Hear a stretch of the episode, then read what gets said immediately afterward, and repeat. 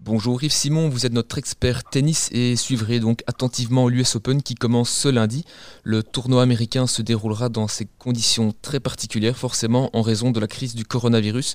Quel sera concrètement le protocole mis en place par l'organisation pour cette quinzaine?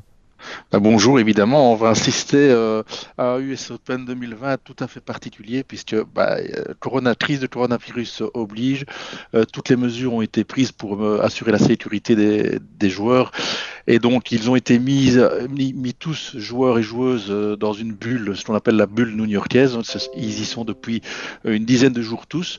Il faut savoir que la semaine dernière s'est déroulé le tournoi de Cincinnati, déplacé pour de, cette mesure exceptionnelle euh, dans la bulle de Flushing Meadow, donc pour déjà réunir tous les joueurs et donc s'assurer que pendant trois semaines, ben, ces, ces joueurs-là vont vivre euh, ensemble, mais, mais chacun de manière euh, très sécuritaire et très sanitaire. Ça veut dire que chacun a sa propre chambre, n'a pu se déplacer qu'avec un nombre limité de staff, c'est limité à une ou deux personnes.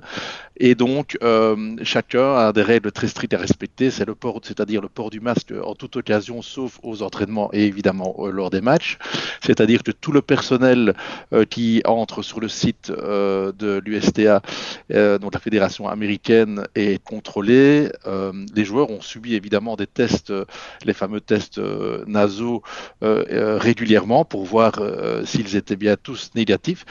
Et hier, il s'est avéré justement qu'un joueur, Benoît Père, le français, après un ou deux tests négatifs, finalement été positif. Euh, ce qui peut s'expliquer, donc, euh, puisque pendant 14 jours, euh, vous êtes candidat possible à, à, avoir le virus. Visiblement, Benoît Père, qui venait de Paris, avait ce virus en lui. il avait déjà joué à Cincinnati et a connu un, match difficile contre Borna Koric. Il avait été battu 6-0, 1-0 avant d'abandonner. Et il s'avérait donc que son test était positif hier. il a donc été retiré du tournoi donc euh, quand même le 22e euh, joueur mondial, 17e tête de série, et et le, le tracing a, fonctionné. Donc tous les les, les, personnes, joueurs, joueuses, staff qui auraient pu être euh, en contact trop rapproché avec Benoît Père ont été mis sous surveillance et isolés dans leur chambre. Donc il va y avoir maintenant une procédure de contrôle pour voir si ces joueurs peuvent continuer euh, à être dans le tournoi, ou alors ils seront évidemment mis en quarantaine dans ce tournoi, ce qui est arrivé à Benoît Père, par exemple. Un tournoi donc très très particulier, euh, sachant qu'il y aura aussi beaucoup de stars du circuit qui ont déjà décidé de ne pas venir à, New York. On pense à, à, Nadal, à Vavrinka, à Barty, à Alep. Peut-on parler d'une édition au rabais? Bah, évidemment, il y a énormément euh, de défections, et comme vous venez de citer, des grands noms. Hein. Euh, vous avez cité Vavrinka, je citerai aussi Kyrgios, Nishitori, mon fils, Sandya. Euh, dans, ces joueurs, il y a évidemment des blessés. Nadal n'est pas là non plus. Federer, qui était blessé, n'est pas là non plus. Il faut savoir que ces deux joueurs, Nadal et Federer, n'ont plus manqué un tournoi du Grand Chelem ensemble depuis 1999, donc 21 ans. Donc effectivement, c'est de, grosses défections. Côté féminin, je vais dire que les défections euh, pas en nom de joueurs, mais certainement en quantité, est encore plus, euh, plus grande, puisque vous avez cité euh, Ashley Barty, mais il y a aussi Simona Alep, ça fait que les numéro 1 et numéro 2 ne sont pas là, Svitolina, Andreescu, qui était la tenante du titre, Bertens, Menchik, en tout, ce sont 23 joueuses du top 100 qui sont absentes cette année à l'US Open. C'est énorme. Euh, maintenant, parler d'un tournoi, euh, on parle d'un tournoi où on devrait mettre euh, un astérisque pour dire que voilà, le US Open 2020 s'est déroulé dans des conditions difficiles. certains le pensent, oui. moi, je serais d'avis quand même de dire, à la manière de Dominique Thiem, l'Autrichien, euh, numéro 3 mondial, a dit bah, un vainqueur de Grand Chelem est un vainqueur de Grand Chelem. On dit toujours que les, absents ont toujours tort. Et ben voilà, je pense que ça s'applique ici. Il faut savoir que dans l'histoire euh, des Grands Chelems, il y a eu pas mal d'histoires aussi avec des forfaits. Euh, je pense par exemple à Roland Garros 1968 qui se déroulait justement dans des conditions très difficiles à Paris lors des manifestations de mai 68 ben voilà, euh, c'est le, le, grand joueur australien Ken Rosewall qui a, qui a, qui a remporté cette euh, édition et qui figure au palmarès. Et je pense que personne pour l'instant se, demande, tiens, euh, en Roland Garros 1968 est un Roland Garros dévalué. Ça s'est passé aussi à Wimbledon en 1973. Il y avait eu des boycotts de, de pas mal de joueurs. Et c'est Yann Claudes, le Tchèque, qui l'avait remporté. Là aussi, on n'a pas mis d'astérisque. Donc je pense que quoi qu'il arrive, un grand chelem, c'est toujours une, une, une, épreuve très difficile à gagner sur 15 jours, dans des conditions qui peuvent être euh, très difficiles aussi, que ce soit météorologique, et ici, tout le contexte sanitaire. Donc ce sera de toute façon un champion qui remportera un grand tournoi. Et je pense que, bon, bah, de toute façon, il faut vivre avec son époque. Euh, je pense que l'époque coronavirus n'est pas prête d'être. Donc, euh, je ne vois pas l'utilité de voir mettre un astérisque ou de dire que l'US Open serait dévalué. Certes, il y a des grands joueurs qui, qui ne sont pas là, mais on va vivre toute cette quinzaine avec les joueurs qui sont bien présents. Justement, vous parlez de, champions. Quels sont pour vous les, grandissimes favoris du côté euh, masculin et féminin? Je pense que côté masculin, il y a un grand favori, c'est Novak Djokovic toujours invaincu cette saison euh, de, 2020. Donc, il vient d'aligner 23 victoires. Il vient de remporter le tournoi de Cincinnati. Donc, ce sera vraiment, en l'absence évidemment de Federer Nadal, le grand favori du tournoi. Il visera un 18e titre du Grand Chelem, le 4e US Open. Euh, Novak Djokovic, c'est évidemment un extraterrestre. Mais voilà, euh, c'était aussi un, être humain. Euh, donc, il va devoir supporter la pression tout seul. Euh, le contexte n'est pas facile. donc, on l'a expliqué. il ne sera pas l'abri non plus d'un petit pépin physique il faut quand même savoir qu'il a remporté Cincinnati la semaine euh, dernière en ayant souffert de petits problèmes au cou euh, qui, sont, euh, qui, naissent vraiment de tensions. Alors bon, voilà, ça fait des tensions physiques, mais même, je veux dire, des tensions un peu mentales. Donc il va falloir qu'il soit pendant 15 jours au top du top. Et alors de parmi ses rivaux, je donnerais quand même Dominique Thiem, le finaliste de l'Open d'Australie, euh, Medvedev, finaliste de l'an dernier contre Nadal. Euh, et il y a des joueurs comme Zverev, Tsitsipas, très, très talentueux. Il faut bien se dire que tous ces jeunes loups euh, vont se dire qu'ils ont là devant eux une occasion unique de peut-être gagner un grand chelem sans Nadal, sans Federer, avec on va dire, un extraterrestre sur leur route qui s'appelle Novak Djokovic et qui sera le grandissime favori. Côté féminin, c'est nettement plus ouvert. Là, il faut bien dire qu'il euh, n'y a plus que quatre joueuses du top 10 présentes euh, à cette US Open. Euh, favorite, je citerai Naomi Osaka, si en, tout cas elle est remise de sa blessure qui l'a poussée à déclarer forfait lors de la finale à Cincinnati.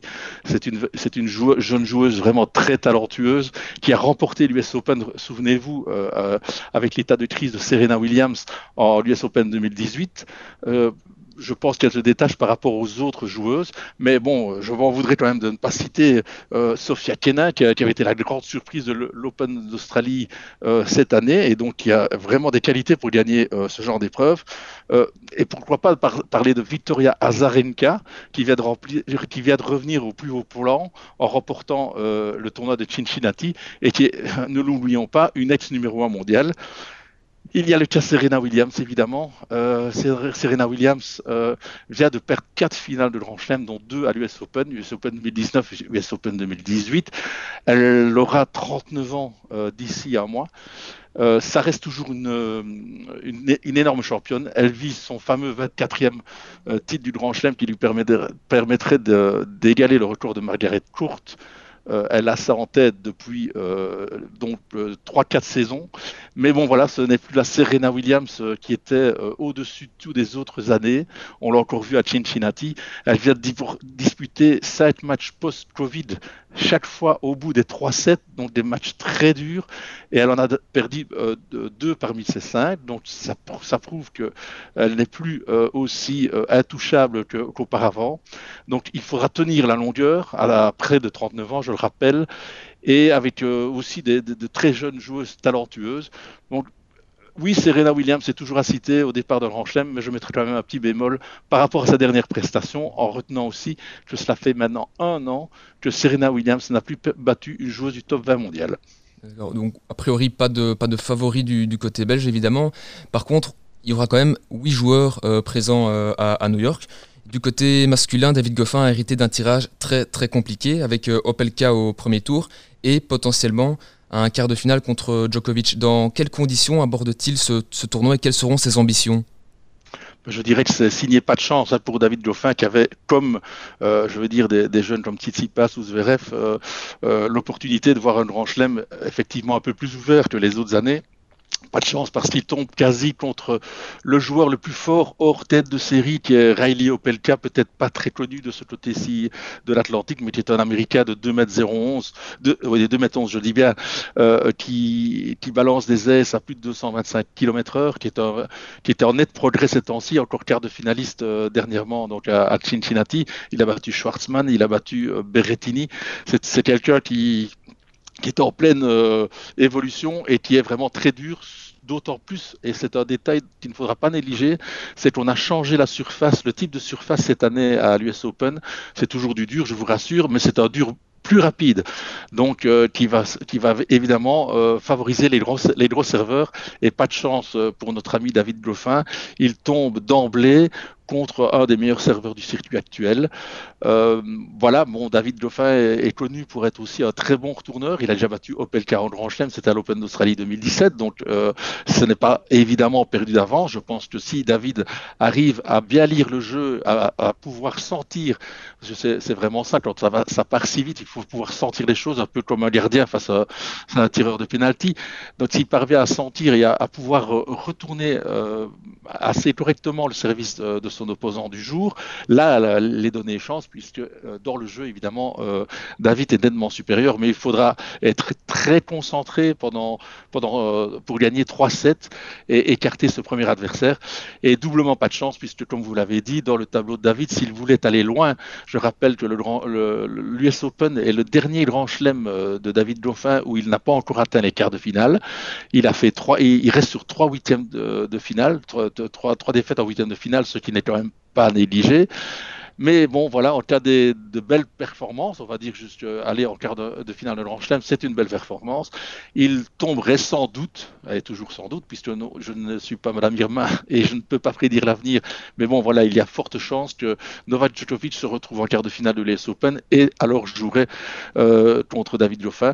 Il faut avouer que c'est pas de chance. Il y a quatre quarts euh, dans un tableau. Euh, il pouvait tomber dans les trois autres quarts différents. Il tombe dans le quart de Novak Djokovic.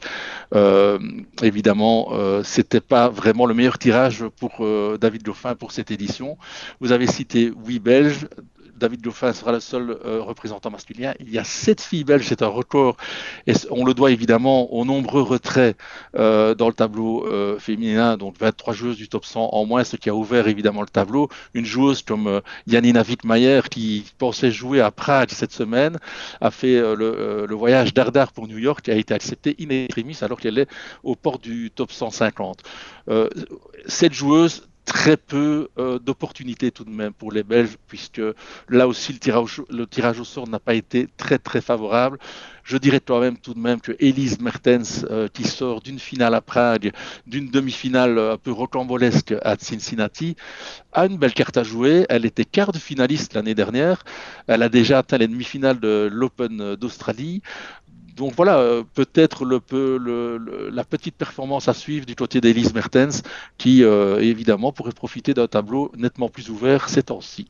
Forcément aussi le, public aura un œil attentif euh, sur les prestations de, Kim Kleisters qui revient à l'US Open après avoir remporté euh, trois fois euh, donc ce, grand chelem. À quoi est-ce qu'on peut s'attendre concrètement de, Kim Kleisters? Oui, évidemment, Kim Clijsters est attendu par le public belge, je dirais par le, public qui, suit le tennis à travers le monde entier.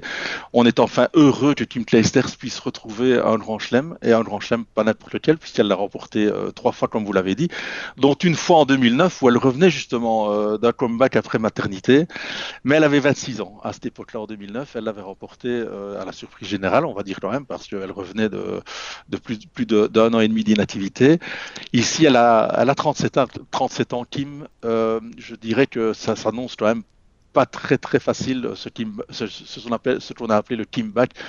Euh, elle a quand même eu pas beaucoup de chance non plus euh, par rapport à, ce retour à la compétition, puisqu'on le rappellera, elle a d'abord commencé un peu, un peu blessée, elle a raté la tournée australienne, elle n'a pu disputer que deux matchs, elle est tombée euh, le premier tour contre euh, à, Dubaï contre Muguruza qui venait de faire finale à l'Open d'Australie, elle est allée ensuite à Monterrey, elle est tombée contre une Johanna Conta qui est une joueuse à suivre certainement, même ici à l'US Open.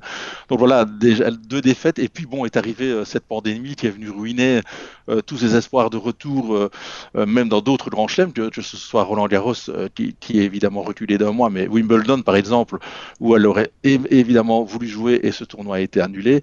Et la revoici à l'US Open avec juste avant sa préparation de, très bons matchs. Elle a disputé une, exhibition à la World Team Tennis où elle a gagné 5 matchs qui étaient joués certes en un set, mais bon voilà, il fallait tout de même faire cette performance. Et malheureusement là, elle a sans doute un peu trop forcé et elle s'est blessée aux abdos. Donc euh, son, sa participation même à l'US Open a été euh, incertaine. Euh, juste dans les derniers jours, elle a, passé encore une échographie pour voir l'état de ses abdos. Elle, se dit rassurée, prête à disputer ce, Grand Chelem. Donc ça, c'est une très bonne nouvelle.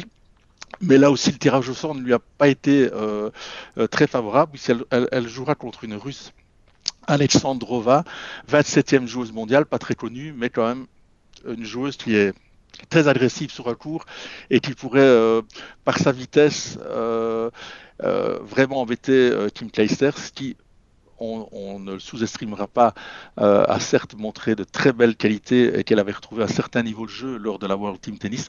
Maintenant, il s'agira de voir, un, comment ses abdos vont réagir euh, à ce premier match qui peut, se durer, euh, qui peut durer jusqu'à 3 sets, voir comment elle pourra enchaîner ensuite durant toute une quinzaine. Voilà, on est très content de revoir Kim sur un terrain de tennis et à l'US Open. On est très curieux de voir ce qu'il va se passer mais soyons honnêtes, euh, réaliser la performance qu'il avait réussi en 2009 euh, me semble à, ce stade-ci euh, peu probable. Merci en tout cas Yves Simon pour, pour cette analyse. Nous suivrons évidemment le parcours de, de, nos Belges et des favoris durant cette quinzaine new-yorkaise. Merci à vous. Le podcast.